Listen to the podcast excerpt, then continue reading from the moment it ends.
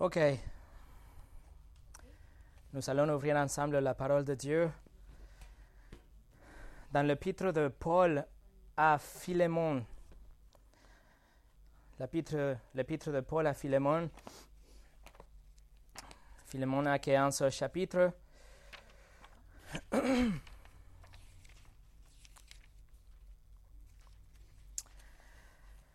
Ceci est le, douzième et dernier message dans cette série dans laquelle nous avons surveillé, survolé toute la Bible, puisque nous sommes en train de tracer, de comprendre la sainteté de Dieu à travers chaque livre de la Bible.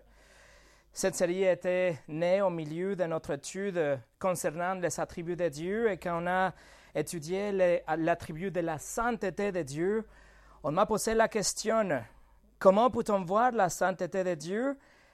Et ces douze messages est ma réponse. Nous pouvons voir la sainteté de Dieu à travers la Sainte Bible. La même sainteté qu'on a vue dans les livres de Moïse, dans les relations de Dieu avec le peuple d'Israël, la sainteté qu'on a vue euh, exprimée par les prophètes euh, dans le livre de, de la sagesse, c'est exactement la même sainteté qu'on a aussi déjà vu dans le, Nouveau, Testament, notamment à travers le Fils, le Seigneur Jésus-Christ, et à travers le Saint-Esprit aussi.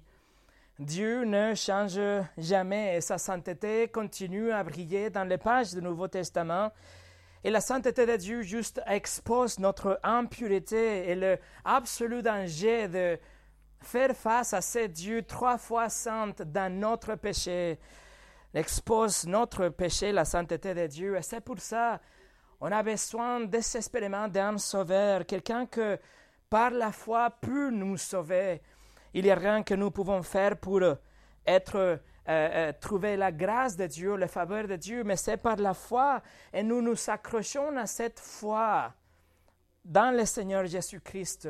Et on est sûr qu'il retire et qu'il qu'il ôte notre péché, nous accorde sa vie parfaite pour, parfaite pour qu'on puisse faire face à Dieu un jour dans l'éternité. Et aujourd'hui, cela nous garantit aussi qu'on peut nous rapprocher, rapprocher de Dieu à travers la prière, etc. Alors qu'aujourd'hui, nous, nous allons finir cette série, vraiment ma prière que par la suite, vous allez avoir une sensibilité, une perception, un, sens de la sainteté de Dieu dans n'importe quel passage que vous allez lire.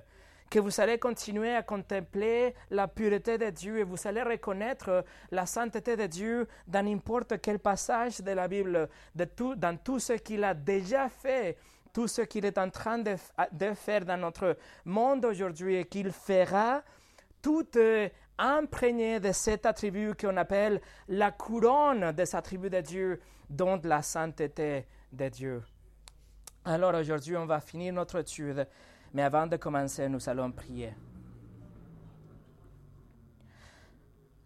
Seigneur, nous te remercions pour ta parole, vraiment que nous donne une clarté, une, une image précise de ce que tu es, de comment tu es, et ta sainteté, cette couronne, parmi tous les attributs, on la voit dans toutes les pages, dans tous les, dans tous les récits, Seigneur. Et je te demande que cette dernière étude et en fait toute la série soit une bénédiction pour tous ceux qui vont tracer ta sainteté, qu'ils puissent voir avec nous comment tu es sainte et comment nous avons besoin de ton Fils pour qu'il nous sauve de notre non-sainteté, pour faire face à ta sainteté.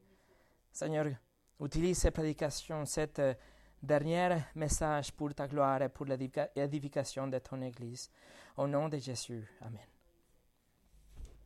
Le message d'aujourd'hui s'appelle La sainteté de Dieu à travers la Sainte Bible, douzième partie. Et on commence avec le point numéro 111. 111. La sainteté dans le pardon. Sainteté dans le pardon.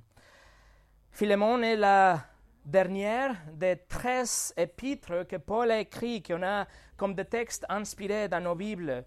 Et il écrit ces lettres à Philémon. Philémon était un chrétien qui appartenait à une église en Colosse. Philémon avait un esclave qui s'appelait Onésime. Et en fait, Onésime était un non-croyant et pendant son travail, Onésime a décidé de voler quelque chose à son maître, à Philémon. Et puis, il s'est enfui. Mais dans la providence de Dieu, Onésime, pendant qu'il était de s'échapper de la justice et de son maître, il a rencontré l'apôtre Paul et il s'est converti. Il est venu, en, il est venu à Christ. Et alors cette lettre est un plaidoyer de Paul à Philémon pour qu'il pardonne Onésime et pour qu'il reçoive Onésime encore une fois dans son foyer. Regardez Philémon, versets 15 et 16. Peut-être a-t-il été séparé de toi pour un temps afin que tu le retrouves pour toujours, non plus comme un esclave, mais bien mieux encore comme un frère bien-aimé. Il est particulièrement pour moi, il le sera d'autant plus pour toi dans vos rapports humains et dans le Seigneur. Paul demande que Philémon reçoive encore une fois Onésime, qu'il le pardonne, qu'il le permette de revenir chez lui pour que Onésime puisse retourner. Et Paul dit que Paul ne demande pas à Philémon qu'il relâche Onésime, qu'il le laisse partir, qu'il ne soit plus son esclave, mais juste que la relation entre eux change. Ce que Paul est en train de demander, c'est que la relation change d'être un esclave, un travailleur, un employé et même un voleur à un frère, et même plus qu'un frère, un frère bien-aimé. Nous devons comprendre que l'esclavage dans le jour de Paul, c'était quelque chose généralisé, c'était répandu, c'était une institution romaine. En fait, un tiers de toute la population dans l'Empire romain était des esclaves, et c'était quelque chose de normal. L'esclave n'était pas le synonyme de quelqu'un qui travaille gratuitement, quelqu'un qu'on peut abuser pour le faire travailler euh, euh, d'une façon euh, dure, mais c'était des personnes qui avaient des études, c'était des personnes qui avaient des professions qu'on considère aujourd'hui comme des professions bien. Par exemple, ils étaient des architectes, ils étaient des musiciens, ils étaient des professeurs, les esclaves faisaient partie de la société comme des piliers de la société, des gens bien qui apprenaient les autres, la musique, qui battaient des bâtiments, etc. Les esclaves faisaient partie presque de la famille aussi. Ils bénéficiaient des soins et de l'attention et la protection de leur maître. Ils faisaient partie de la famille. En fait, les esclaves, ils pouvaient être vendus, ils pouvaient être achetés, on pouvait juste relâcher un esclave. Mais parfois, l'esclave décidait de rester soumis à l'autorité de son maître parce qu'il bénéficiait de conditions bien meilleures que certaines personnes qui vivaient dans la liberté, mais qui vivaient dans la pauvreté. Dans le cas de Philémon, Philémon avait le droit légal. C'était la loi romaine qui permettait qu'il punisse son esclave Onésime à cause de vol. Mais Paul demande à Philomène, à, Philémon, un chrétien, qu'il pardonne et reçoit Onésime, maintenant aussi un chrétien, et qu'il reçoit Onésime en tant qu'un frère bien-aimé.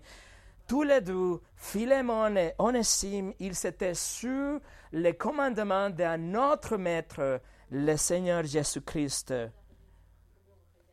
Dans toute l'épître, Paul n'utilise pas le mot pardon ou pardonner. Mais voilà à ce que se ressemble le pardon parfait. Un pardon total, objectif et décisif. Un pardon qui vient du cœur. Un pardon qui est total et parfait, c'est-à-dire un pardon saint. C'est un changement d'attitude envers quelqu'un qui nous a offensés. Un changement d'attitude envers quelqu'un qui, a volé de nous, qui nous a trahis, qui s'est enfui de nous. C'est un changement de dire je rejette cette personne à dire j'embrasse cette personne. C'est un changement de je lui rendrai justice ah, je lui accorderai la miséricorde. C'est de changer notre point de vue de il est un voleur à dire il est mon frère, un frère bien-aimé. C'est ça la sainteté du pardon, le pardon ultime. Et le pardon ultime, on l'a reçu lui-même, bien sûr, de la part de Jésus-Christ. C'est lui qui a pardonné une dette non remboursable. Ce n'était pas juste le vol, mais c'était tous nos péchés. On était pardonnés par Christ. Mes amis, nous sommes onesimes. Et Jésus nous pardonne et nous reçoit en tant que ses frères et ses sœurs bien-aimés. Numéro 112. La sainteté testée. Sainteté testée. Le livre suivant, c'est l'Épître aux Hébreux, écrit par un auteur anonyme dans l'année 67 à peu près après Christ. Et c'est une épître dirigée surtout aux Juifs convertis, c'est-à-dire aux, aux Hébreux ou aux Juifs nés de nouveau. Et l'auteur est en train de souligner la supériorité de Christ sur le système de l'Ancien Testament, sur le système de sacrifice, le système de euh, prêtre, etc. Il nous dit que toutes ces choses étaient comme des exemples, c'était comme des sombres. Et la réalité s'est déjà trouvée en Christ. Dans le chapitre 4, l'auteur affirme la nature absolument parfaite de Christ. Il nous dit que Jésus était le implacable sauveur, qu'il était l'agneau de Dieu parfait pour sauver le peuple de ses péchés. Et il nous dit qu'il était le parfait grand prêtre aussi et qu'il peut intercéder pour nous. Regardez le chapitre 4, verset 15. Chapitre 4, verset 15. En effet, nous n'avons pas un grand prêtre incapable de compartir à nos faiblesses. Au contraire, il était tenté en tout point comme nous, mais sans commettre de péché. Jésus-Christ a été férocement tenté par Satan pendant 40 jours dans le désert.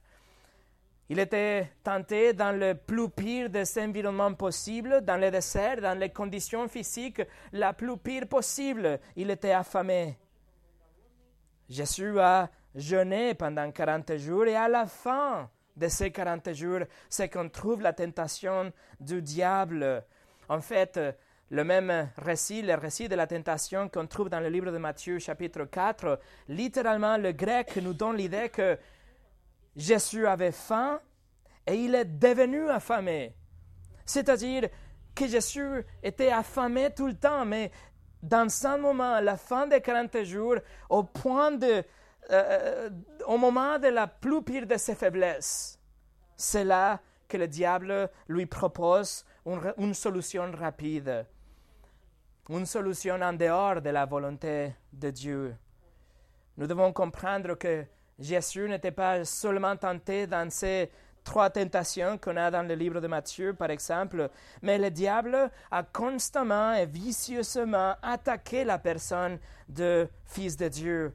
Il voulait, il espérait que Jésus pécherait. Pourquoi? Parce qu'avec ça, il serait déqualifié en tant que notre Sauveur. Et donc, nous soyons punis, jetés en enfer pour toujours.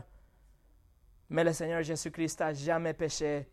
Le Seigneur Jésus a toujours gardé la sainteté. Même s'il a, il a été tenté en tout point, il n'a jamais péché. Et puisqu'il n'a jamais péché, il était le agneau immaculé, l'agneau sans tache, celui parfait pour pouvoir expier nos péchés.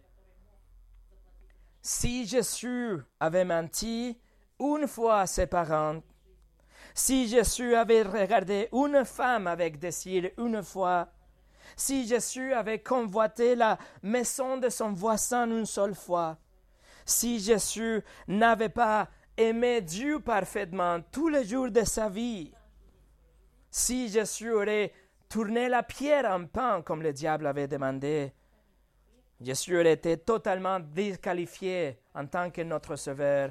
Et vous et moi, nous n'aurions aucun espoir du pardon des péchés vie après la mort. Notre destin en enfer serait sûr et scellé. Mais quand la tentation, pardon, quand la sainteté a été tentée, la sainteté a triomphé. Numéro 113, la sainteté exaltée. Allez au chapitre 7 du livre de Hébreu. Chapitre 7 du livre d'Hébreu. L'auteur d'Hébreu, encore une fois, il explique comment Jésus, notre grand prêtre, peut nous représenter devant le Père. Et il va nous donner cinq mots incroyables pour nous dire pourquoi il est capable. Il va nous donner ces descriptions merveilleuses et précises de la sainteté de Dieu en Christ. Regardez le chapitre 7, verset 26. C'est bien un tel grand prêtre qu'il nous fallait saint, irréprochable, sans souillure, séparé des pécheurs et plus élevé que le ciel. Premièrement, l'auteur utilise un mot qui est traduit ici comme saint. Ce n'est pas le même mot qu'on utilise pour la sainteté de Dieu, mais de toute façon, ça veut dire quelqu'un qui est pieux, quelqu'un qui n'a pas une pollution morale, quelqu'un qui n'a pas de méchanceté ou malveillance, quelqu'un qui est saint. Doucement, l'auteur nous dit que Jésus était innocent. Ça veut dire qu'il était libre de toute culpabilité. Troisièmement, il nous dit que Jésus était sans souillure, c'est-à-dire que Jésus n'avait aucune pollution interne ou externe de péché. Il n'était pas sale, contaminé par le péché d'aucune façon. Numéro 4, il nous dit qu'il était séparé de pécheurs. Et ça nous parle de la transcendance de Jésus-Christ, la séparation de Jésus de, de péché. Et en fait, il nous laisse voir que Jésus est une catégorie par lui-même. Il ne peut pas être compté comme avec les autres. Il est plutôt exalté et élevé par-dessous de tout.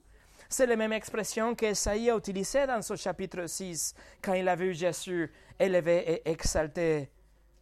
Et c'est pour ça le verset 26 conclut en disant que Jésus est plus élevé que le ciel, plus élevé que le ciel parce qu'il est à la droite de Dieu. Mes amis, il n'y a aucun autre nom plus élevé, aucune autre personne plus exaltée que le Seigneur Jésus-Christ.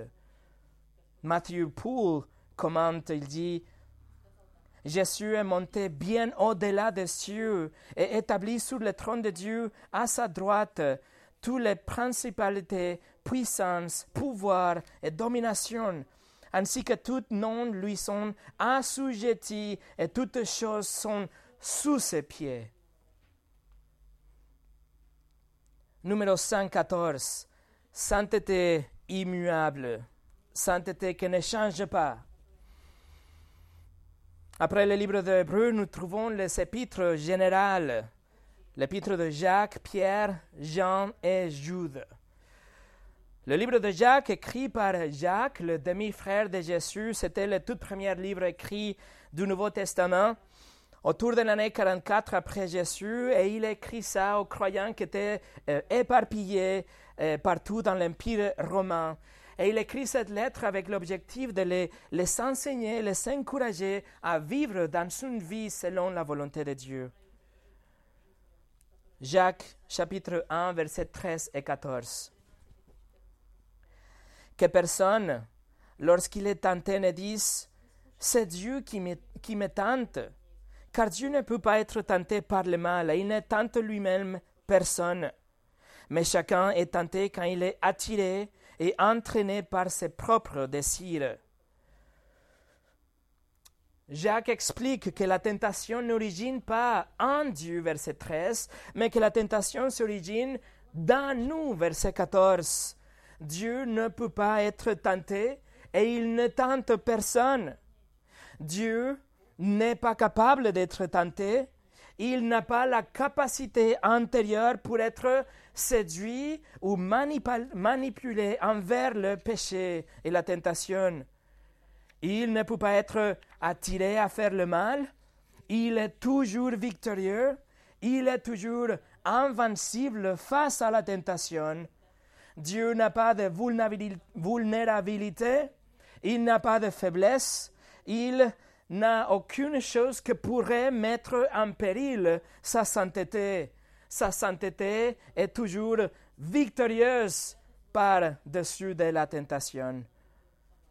Donc, Dieu ne tente personne. Dieu teste les gens. Dieu envoie des épreuves aux gens avec l'objectif de les faire grandir dans leur foi et grandir dans leur sanctification. Mais la tentation a toujours l'objectif comme, comme objectif le mal et la destruction de la personne. Et ça ne vient pas de Dieu. Ça vient de votre propre désir. Vous voyez à quel point est diamétralement opposée la sainteté parfaite de Dieu et notre nature pécheresse qui est attirée et séduite vers le péché et qui nous pousse à agir dans la tentation. Mais le verset 17 déclare pour nous de bonnes nouvelles. Verset 17 nous dit Tout bienfait, tout don parfait viennent d'en haut. Il descend du Père de lumière, en qui il n'y a ni changement, ni l'ombre d'une variation. Dieu est, incapable d'une variation, d'un changement. Il est immuable dans son être. Son caractère saint est toujours le même, hier, aujourd'hui et demain. Il n'y a pas de changement ni de variation d'une ombre. Il a toujours été, toujours sera saint. Il ne changera même pas un degré dans sa sainteté, sa personne. Il est l'auteur et le donneur de toutes bonnes choses, de tout cadeau, de toutes choses. Et c'est sa bonté infusée par sa sainteté qui fait que Dieu ouvre ses mains et nous donne tout cadeau, toutes choses bonnes, bien de Dieu. Numéro 50. La sainteté en toute conduite sainteté en toute conduite. L'apôtre Pierre a écrit sa première épître juste avant ou juste après que Rome a été brûlée complètement dans l'année 64. Et l'objectif de Pierre, c'était pour dire aux croyants comment ils pouvaient vivre à l'intérieur d'une société hostile pendant la persécution. 1 Pierre 1, 14 au 16 nous dit en tant qu'enfant obéissante, ne vous conformez pas au désir que vous aviez autrefois quand vous étiez dans l'ignorance. Au contraire, puisque celui qui vous a appelé est saint, vous aussi soyez sainte dans toute votre conduite. En effet, il est écrit, Vous serez saints, car moi je suis sainte. Paul cite du livre de Lévitique chapitre 11, 44 qu'on a déjà étudié, on a regardé il y a un certain temps, et il nous rappelle que le Dieu Tout-Puissant, le Dieu de l'Ancien Testament est un Dieu qui dit Je suis sainte. Autrement dit, il n'y a pas de euh, péché, il n'y a pas de corruption, il n'y a pas de saleté, il est parfaitement pur dans son caractère, dans ses pensées, dans ses mots, dans tout ce qu'il fait. Et dans le verset 14, Pierre instruit les chrétiens qui sont en train d'être persécutés par Néro, de, à, ne pas se conformer au désir d'autrefois, mais à, ne laissez pas que leur chair agisse, que leur chair le provoque, que la chair prend le contrôle, mais qu'ils soient saints dans toute leur conduite. Pourquoi? Parce que Dieu a commandé que nous devons être saints, car il est saint aussi. Notre sainteté, notre désir d'être séparé du péché, notre désir d'être pur, de renouveler notre pensée, de nous revêtir avec le nouveau homme, ne doit pas juste prendre place le dimanche, ou quand il y a des conditions favorables et propices dans notre vie. Pas du tout. Notre sainteté doit être visible et exhibée et affichée dans toute notre conduite, n'importe les circonstances.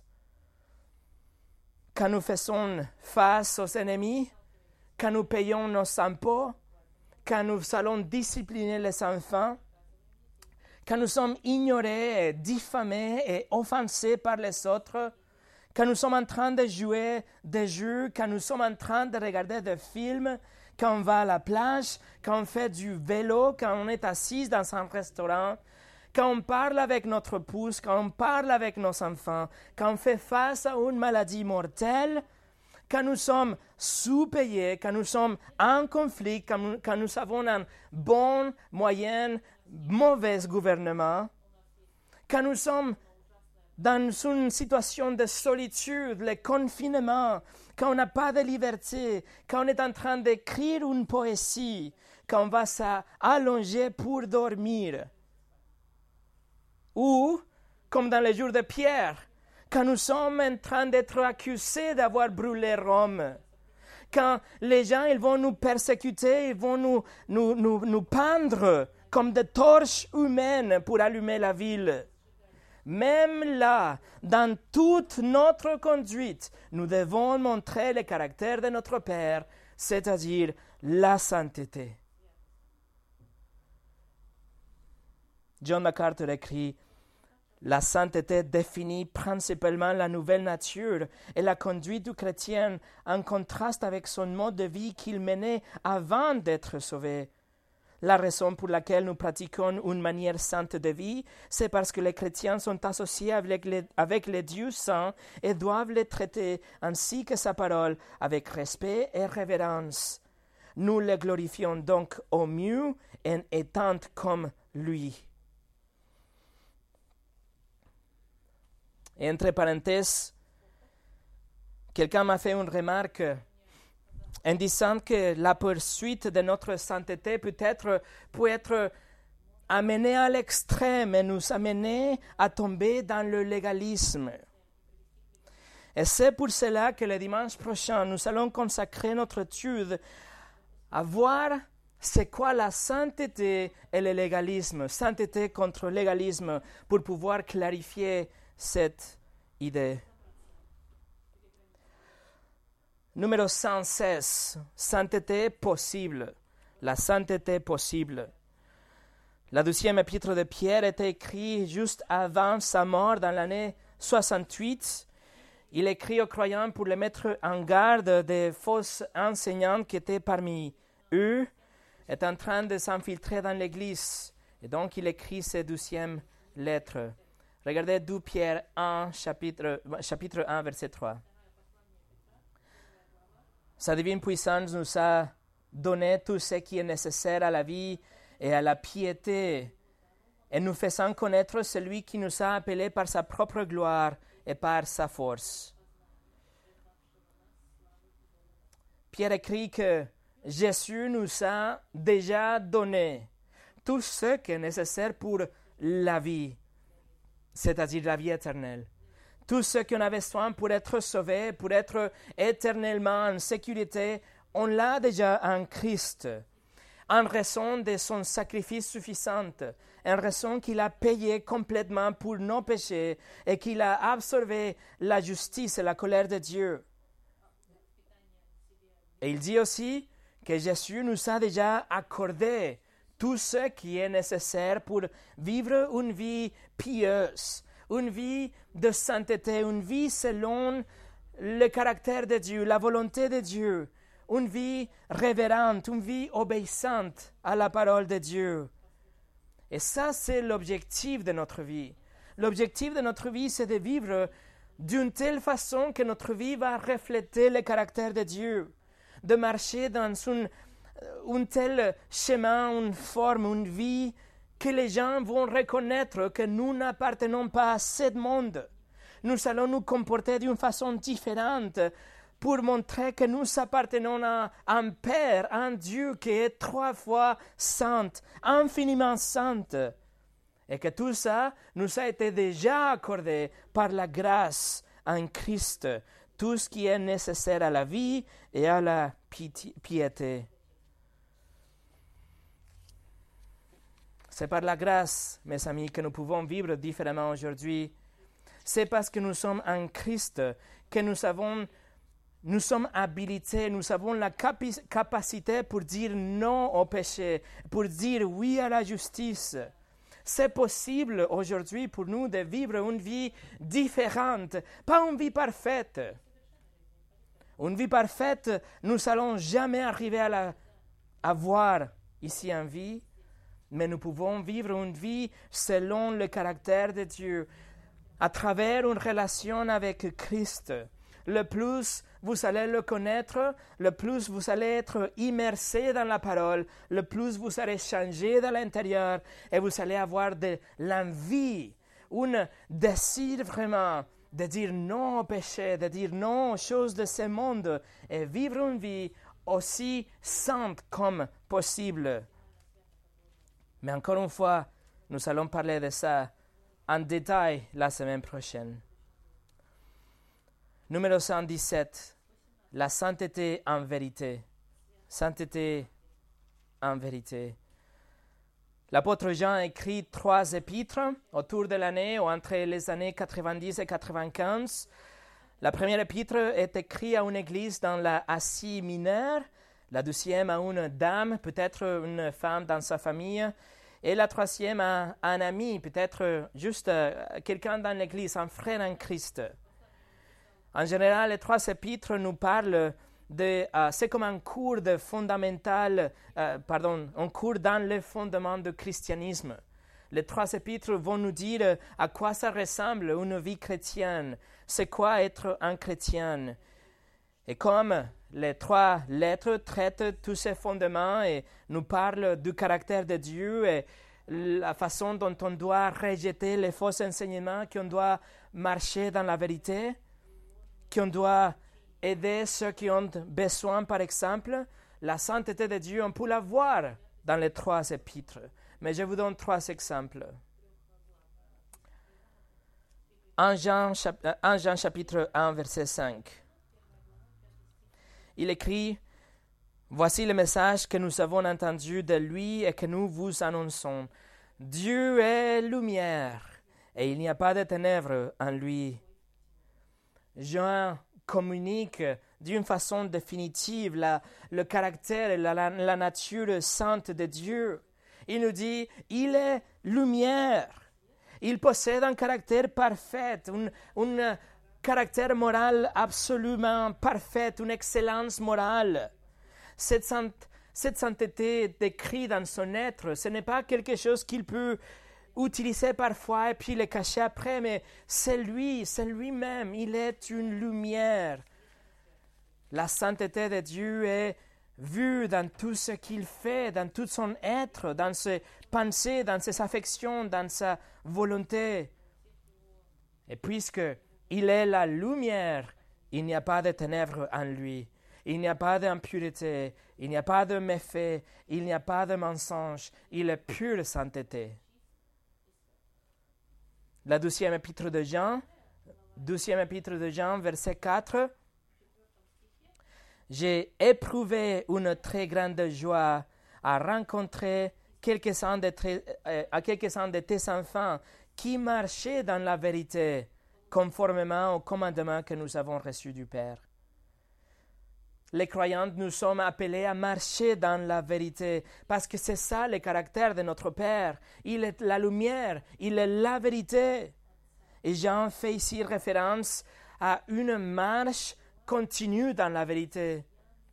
Ce n'est pas qu'on va marcher dans la vérité que le dimanche. C'est une marche continue qu'on va obéir la vérité, qu'on va appliquer la vérité quotidiennement dans notre vie.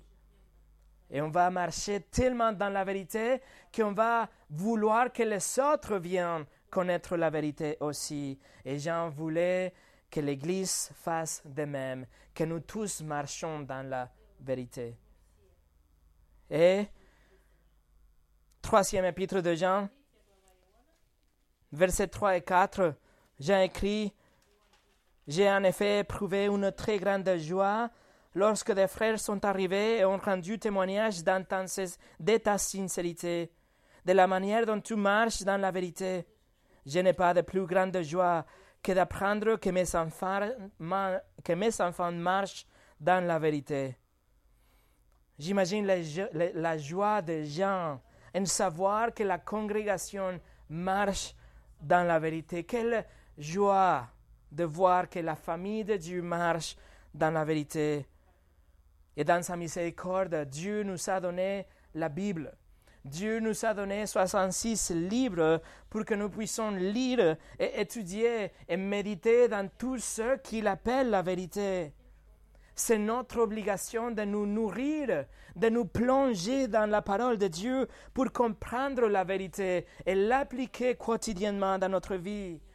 Mais non seulement il nous a donné la Bible, la Sainte Bible, il nous a aussi donné le Saint-Esprit, l'Esprit de la vérité pour nous guider, pour nous rappeler de toutes les vérités qu'on a lues, dont on avait soin dans la vie.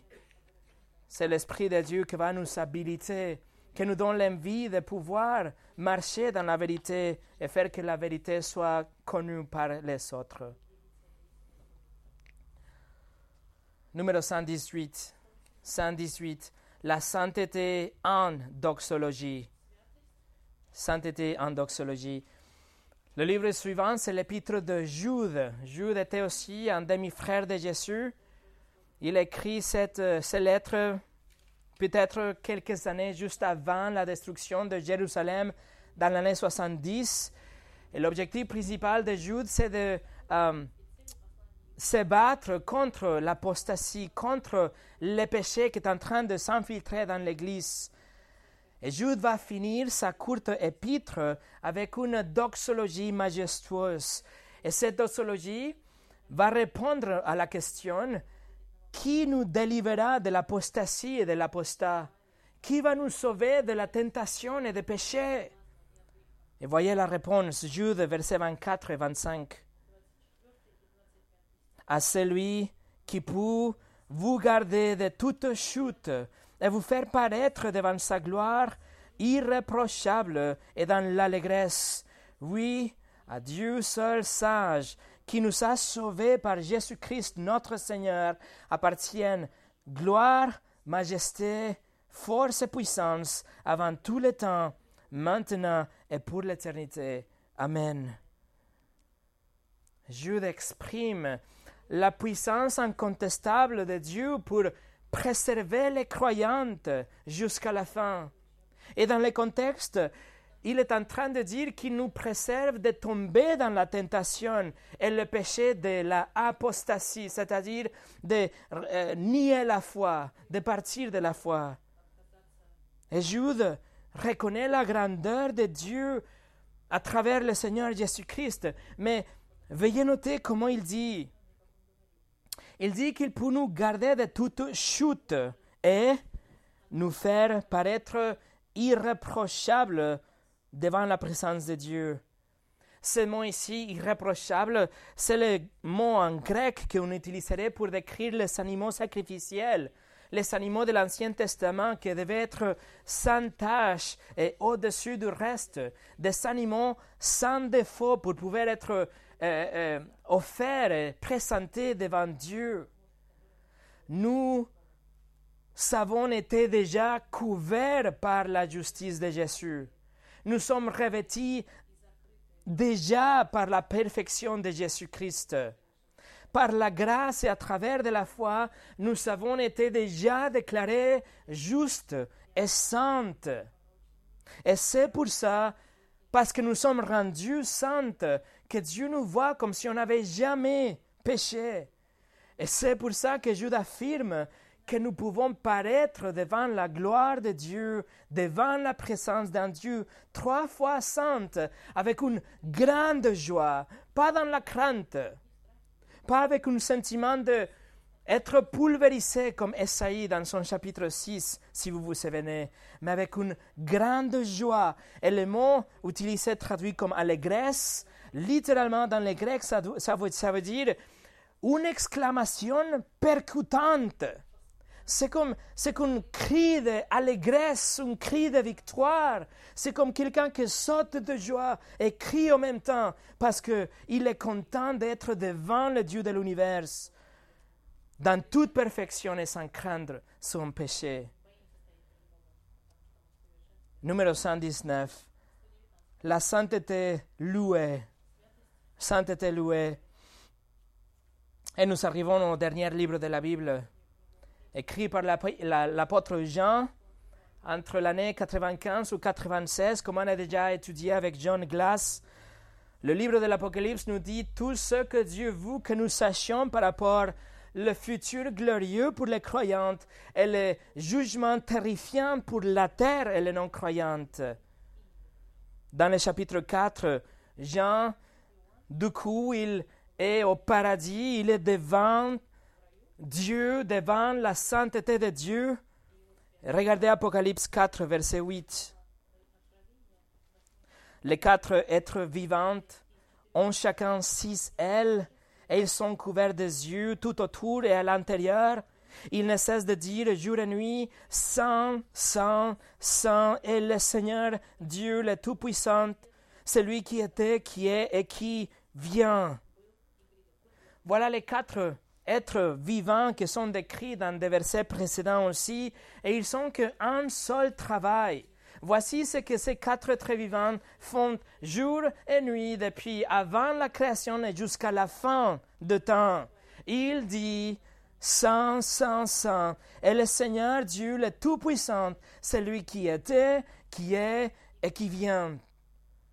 Et si vous vous souvenez, ça c'est exactement la même déclaration qu'on a vue dans la vision de Esaïe. Ceux qui sont dans la présence de Dieu déclarent la divinité, la sainteté de Dieu au degré superlatif. La répétition de trois fois, la triple répétition, ça veut dire qu'il n'y a rien après. C'est le maximum, c'est l'absolu, c'est le définitif, l'ultime. La sainteté maximale. C'est ce qu'on a examiné de près quand on a étudié Esaïe chapitre 6. Et en même temps, ces créatures déclarent que telle sainteté ne change jamais. Il nous dit que celui qui était hier, celui qui est aujourd'hui et celui qui sera demain ne change pas. Dieu est le même Dieu de Moïse, est le même Dieu de David, il est le même Dieu des prophètes, et la même sainteté qu'il a montré pendant toute l'histoire biblique et dans le monde d'aujourd'hui ne changera jamais. Et en fait, dans le jugement futur, il continuera à montrer sa sainteté. Avant le retour de Jésus sur la terre, il y a une célébration au paradis, si vous vous souvenez, dans le chapitre 19. Il y a une célébration, pourquoi? Parce que Dieu vient de juger le monde et le jugement fait preuve de sa sainteté. Il ne tolère pas quelque chose qui n'est pas saint. Et Jésus vient et détruit ses ennemis. Qui sont ses ennemis? Toute personne qui n'a pas reçu la perfection de Christ et qui se trouve devant lui sans le, vêtement de la justice, il est son ennemi. Ça peut être une bonne personne, entre guillemets. Ça peut être une personne religieuse. Mais s'il se trouve sans la sainteté de Christ, il sera détruit par la sainteté de Dieu. Comment est-ce qu'on peut se trouver cette perfection? Comment est-ce qu'on peut être rendu saint? C'est un cadeau. C'est par la foi. C'est par la grâce de Dieu c'est en acceptant le don gratuit de la vie parfaite que Jésus a vécu pour nous, la foi en lui. La sainteté de Dieu sera aussi déployée quand tous les croyants seront jugés par Christ, quand ils seront devant lui dans, devant le grand trône blanc de jugement dans le chapitre 20 de l'Apocalypse. Et ça, c'est la ultime et terrifiante démonstration de sa sainteté. Tous ceux qui ne se trouvent pas couverts par la sainteté de Christ seront punis. Tout péché, tout pécheur sera jeté dans le temps de feu. Et le fait que l'enfer est éternel nous parle aussi de la sainteté éternelle de Dieu. Et pour finir, numéro 120. Numéro 120, la sainteté éternelle. Dans le chapitre 20, les diables et les démons sont déjà jetés dans le étang de feu. Il y a, c'est l'enfer éternel où les non-croyants sont aussi tourmentés pour toujours et à jamais.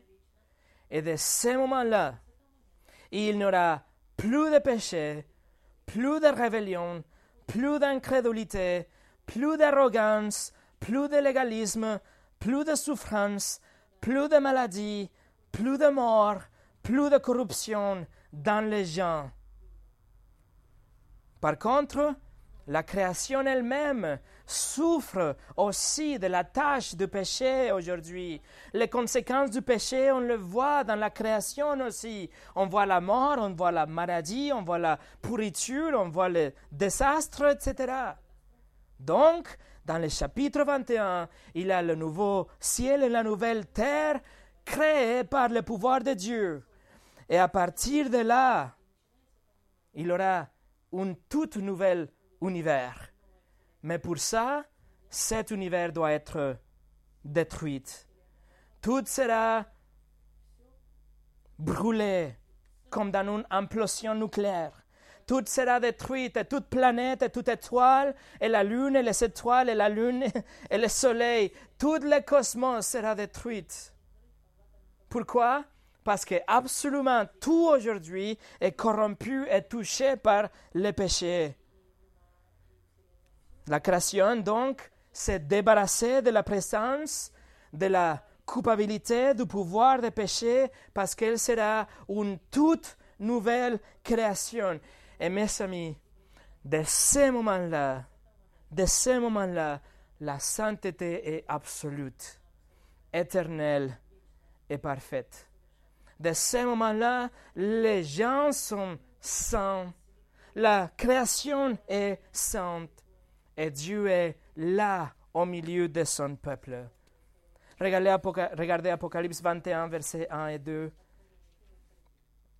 Puis j'ai vu un nouveau ciel et une nouvelle terre, car le premier ciel et la première terre avaient disparu et la mer n'existait plus. Je vis descendre du ciel d'auprès de Dieu la ville sainte, la nouvelle Jérusalem, préparée comme une mariée qui se fait belle pour son époux. La nouvelle création sera une parfaite création, une création parfaite. Et la nouvelle Jérusalem est appelée ici la ville sainte, la ville qui descend, qui descend préparée comme une mariée qui se fait belle pour son épouse c'est-à-dire pure, parfaite, belle, étincelante, brillante, sans faute. C'est la ville de Dieu, la ville sainte. Elle descend pour que Dieu soit avec nous et les gens nous soyons avec lui. Sa sainteté sera en personne devant nous et nous serons sans aucune crainte devant lui sans condamnation, sans le sentiment d'être pulvérisé comme Esaïe, mais avec une joie, avec une reconnaissance, avec le cœur prêt à louer Dieu et déclarer sa sainteté pour toujours, à jamais son peuple. La sainteté est éternelle. Mes amis, ça c'est la sainteté de Dieu à travers de la Bible. Après presque douze heures de cette étude, nous avons parcouru chaque livre dans les Écritures et le message est clair. Dieu est saint et nous ne le sommes pas. Pour un non-croyant, c'est votre chance, c'est peut-être votre dernière opportunité pour reconnaître votre péché, pour considérer le danger terrible dans lequel vous vous trouvez aujourd'hui. Vous devez réfléchir la terreur de tomber entre les mains d'un Dieu trois fois saint qui va exécuter le jugement en conséquence de sa sainteté. Ça, c'est votre opportunité aujourd'hui, c'est votre chance pour vous détourner de votre péché et pour courir vers Christ dans la foi. La sainteté de Dieu ne changera pas. C'est nous que nous devons changer. Et la seule façon pour être changé de l'intérieur, c'est avec la nouvelle naissance, les cadeaux gratuits que Dieu nous donne par la foi grâce à la vie et la mort et la résurrection de Christ. Et une fois que nous sommes là, une fois qu'on a été déjà justifié, donné un nouveau cœur, c'est à nous d'être transformés en continu, de nous renouveler à travers la lecture de la parole de Dieu. On a vu que la sainteté de Dieu est visible à travers de la Bible. Et ces 120 points, c'est un échantillon de la vraie sainteté de Dieu. J'ai fait mon travail. Mais maintenant, c'est à vous de répondre. Comment vous allez répondre à la sainteté de Dieu? Comment vous allez répondre à l'opportunité de votre d'être pardonné, d'avoir la vie éternelle? Est-ce que vous allez vous détourner vers Dieu dans la repentance et la foi en Christ? Ou est-ce que vous allez ignorer partiellement ou complètement ces 120, ces 120 points? Est-ce que vous allez vous plonger dans la parole de Dieu pour poursuivre une sainteté? Vous préférez être dévoré par un Dieu trois fois saint C'est à vous. Nous allons prier. Seigneur, le Dieu Tout-Puissant, trois fois saint, nous te remercions pour l'opportunité de nous approcher de toi. Merci que ce n'est pas dans notre propre chair ou dans nos propres religions, nos actes de justice qu'on peut nous approcher de toi, mais c'est grâce à Christ que c'est grâce à ces sacrifices, l'opportunité que tu nous donnes aujourd'hui d'être réconciliés avec toi, ça n'a rien à voir avec notre vie, notre vie pieuse, nos bonnes actions, mais c'est tout grâce à Christ, à la vie parfaite qu'il a vécue, la mort qu'il a souffert pour nous et la résurrection victorieuse pour montrer qu'il est vraiment le Messie, qu'il a vraiment accompli sa mission pour nous. Seigneur, nous te remercions que nous pouvons venir vers toi, qu'on peut avoir une relation aujourd'hui, ici, en vie, mais qu'on a aussi la promesse et l'assurance d'une vie éternelle. Je te demande, Seigneur, et je, je te prie, Seigneur, et je te supplie que cette étude et la lecture de la Bible quotidienne qu'on peut faire chez nous, soit quelque chose qui nous transforme. Si on ne te connaît pas, Seigneur, si quelqu'un ne te connaît pas, je te, je t'en supplie, Seigneur, qu'il vienne vers toi maintenant. Et pour le reste, je te demande, Seigneur, que ce, soit ton esprit et la lecture que nous amène chaque jour vers toi et nous fait grandir dans une sanctification que, que te plaît. Quelque chose qui peut témoigner de ta bonté, quelque chose qui peut attirer les autres vers toi, pas les éloigner, mais pour attirer les autres vers toi? Seigneur, donne-nous de courage pour vivre de vie sainte, pour ouvrir notre bouche aussi et témoigner de toi. Nous te remercions pour ta parole. Nous te remercions pour ta sainteté. Nous te remercions pour ta sainte Bible. Au nom de Jésus. Amen.